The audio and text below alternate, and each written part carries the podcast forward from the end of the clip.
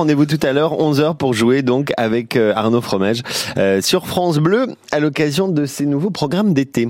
Euh, et justement, l'été, pendant les vacances, on retrouve toujours Jean-Marc Loiseau. C'est notre horloger franc-comtois, notre passionné d'horlogerie, qui a décidé aujourd'hui de transmettre, transmettre tout son savoir et notamment les petites anecdotes qui ont fait sa carrière d'horloger. Et aujourd'hui, avec Jean-Marc, on va se replonger dans une drôle de sérénade.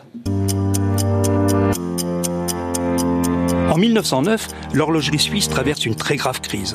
Les horlogers qui avaient jusqu'à présent une situation plutôt confortable vivaient une longue période difficile et beaucoup étaient au chômage. L'auteur de ce texte s'appelle Burat et s'adresse au célèbre Daniel Jean Richard. Celui-ci est mort dans la ville du Locle en 1741 et on le considère toujours comme le fondateur de l'horlogerie dans le Jura. Le produit de la vente de cette chanson était destiné au bureau du travail du Locle et distribué aux familles de chômeurs. Pardonne ma complainte, Daniel, mais je viens pour t'avertir que l'on n'est pas sans crainte chez l'horloger quant à l'avenir. Depuis plus d'une année que nous chômons tous partiellement, chez plus d'un la purée s'installe et sournoisement, d'un gai logis fait un taudis. Voici le refrain. Écoute la sérénade, la sérénade de l'horloger, qui vient en camarade chanter, afin d'un peu soulager son pauvre cœur en détresse, ses peines et ses nombreux soucis, ce qui cause sa tristesse, ses devoirs, chômer ses outils.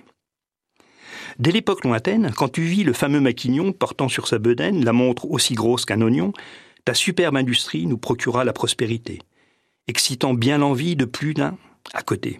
Les